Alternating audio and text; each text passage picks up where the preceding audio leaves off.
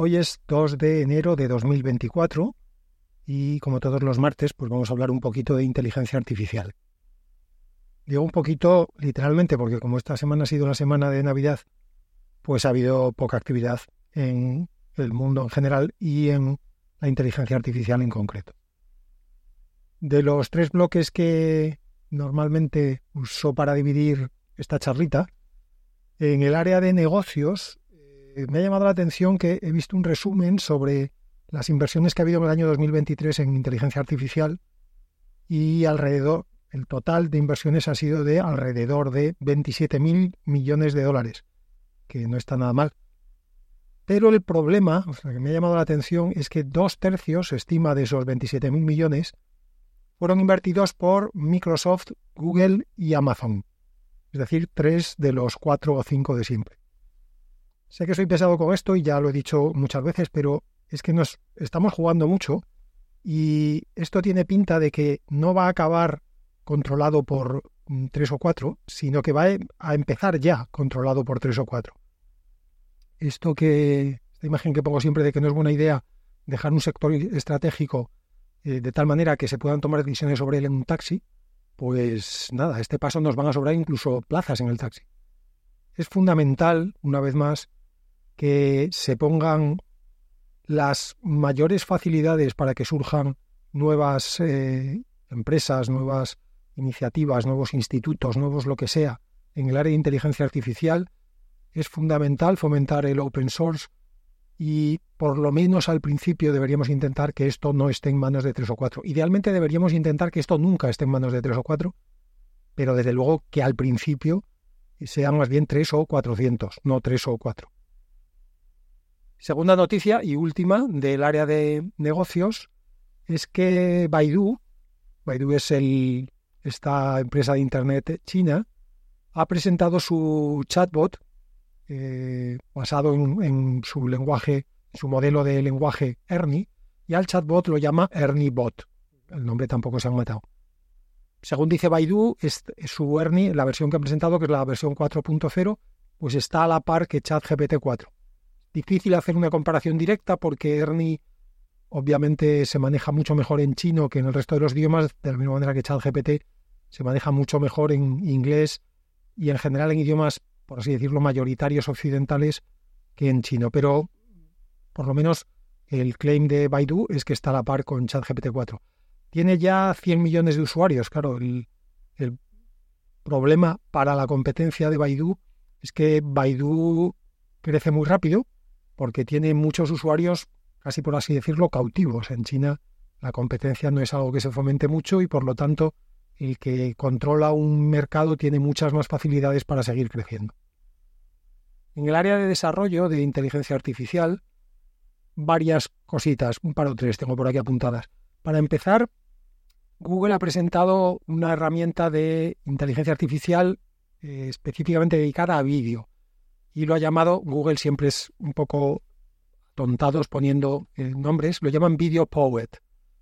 Esto no sé cuántas reuniones habrá llevado ponerle el nombre, pero unas cuantas estoy seguro. Eh, la herramienta no solo hace el clásico texto a vídeo, es decir, te pone un, tú tecleas una descripción, hazme un vídeo de un grupo de cinco chicas y tres chicos saltando por una pradera mientras juegan con una pelota de voleibol y uno de ellos toca una trompeta y te lo hace. Entonces, además de eh, texto a vídeo, también hace imagen a vídeo. Tú le das una imagen estática y él genera un vídeo a partir de esa imagen, pues le das un retrato y le dices que te lo ponga, eh, pues no sé, a saltar o que ponga esa cara a reírse o que ponga una cara de sorpresa, en fin, lo que sea. Hace también algo que podríamos llamar boceto a vídeo. Tú haces un dibujo que en el que se reconozca algo, por lo menos yo no podría porque yo dibujo fatal, pero los que dibujen bien, eh, y sobre ese boceto te lo embellece, digamos, te lo hace de calidad más fotográfica y te genera también, si quieres, un vídeo a partir de él. Y también hace vídeo a audio.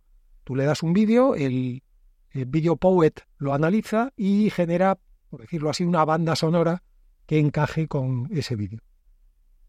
Relacionado con esto, el Allen Institute for AI, que es una ONG que fundó en su día Paul Allen. Paul Allen es el cofundador de Microsoft eh, junto a Bill Gates. Fundaron los dos Microsoft en el 75. Paul Allen ya murió, murió en 2018, pero su, su non-profit sigue adelante, este Allen Institute for AI, y han presentado un modelo que, nuevamente, según dicen ellos, y han presentado algunos ejemplos que realmente impresionan mucho, es mm, realmente multimodal. Es un poco lo que presentó eh, Google con Gemini hace poco, hace un mes o una cosa así.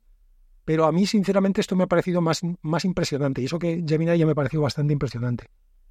El, el modelo este del Allen Institute permite, toma como entradas, como inputs, cualquier cosa, o sea, texto o audio o imágenes o vídeo, y las puede tratar, las puede analizar, las puede eh, manipular para también generar como output cualquier cosa, texto, audio, imágenes o vídeo. O sea que es mm, todas las combinaciones entre, entre todas las modalidades de input y output. O sea, texto a texto, texto a audio, texto a imagen, texto a vídeo, audio a texto, audio a audio, etcétera, etcétera. Y además de eso, han hecho algunas demos muy interesantes en las que conectado a un, a un, sistema robótico, pues a un brazo robot o a cualquier mecanismo robotizado, también permite que el output sea una acción. La típica de coge el tercer tornillo que tienes a la izquierda al lado de la grapadora. Entonces, ese texto lo procesa, entiende lo que le has dicho en el texto, analiza el entorno, ve dónde están los tornillos, ve dónde está la grapadora y con el brazo coge el tornillo que tú le has dicho. Bastante interesante. Y por último, en desarrollo, eh, esta semana he leído bastantes cositas sobre datos sintéticos. Y sin que haya habido grandes progresos, me ha parecido esta semana que no hay grandes noticias concretas, un buen momento para eh, hablar de datos sintéticos. Claro, los, los datos sintéticos son datos, por definición, que no son, vamos a decir, naturales. Son datos que hay que producir de una manera artificial. Se podrían llamar datos artificiales también. Nunca entenderé muy bien tengo que hablar con la, institución de la ONU o quien sea que pone nombres a las cosas, los ponen fatal. ¿por qué hablamos de inteligencia artificial, pero de datos sintéticos? Bueno, un misterio más de la naturaleza. En fin, el problema de los datos, bueno, hay muchos problemas, pero en este, en este contexto, hasta ahora los, los LLMs han ido creciendo fundamentalmente a base de tener cada vez más datos en la fase de training y de admitir más parámetros después en la fase de producción, digamos. Claro, el problema es que la cantidad de datos, digamos, naturales llega un momento en el que se va acabando. O sea, una vez que a ChatGPT le has, mm, lo has alimentado con todas las conversaciones que ha habido en la historia en Twitter, todas las que ha habido en Facebook, todas las que ha habido en Instagram, todos los vídeos de TikTok, todas las conversaciones de, no sé, Instagram, llega un momento en el que los datos se van acabando y el problema es que hay áreas en las que no hay muchos datos. ChatGPT contesta muy bien a una conversación que en la que le pregunte sobre el último cantante de reggaetón, pero no contesta tan bien si a lo mejor le preguntas por las posiciones que diferenciaban el existencialismo de Derrida con, no sé, la teoría de la conciencia de Schopenhauer. Obviamente me acabo de inventar las dos cosas. No tengo ganas ahora de ponerme a pensar en debates reales que puede haber en filosofía.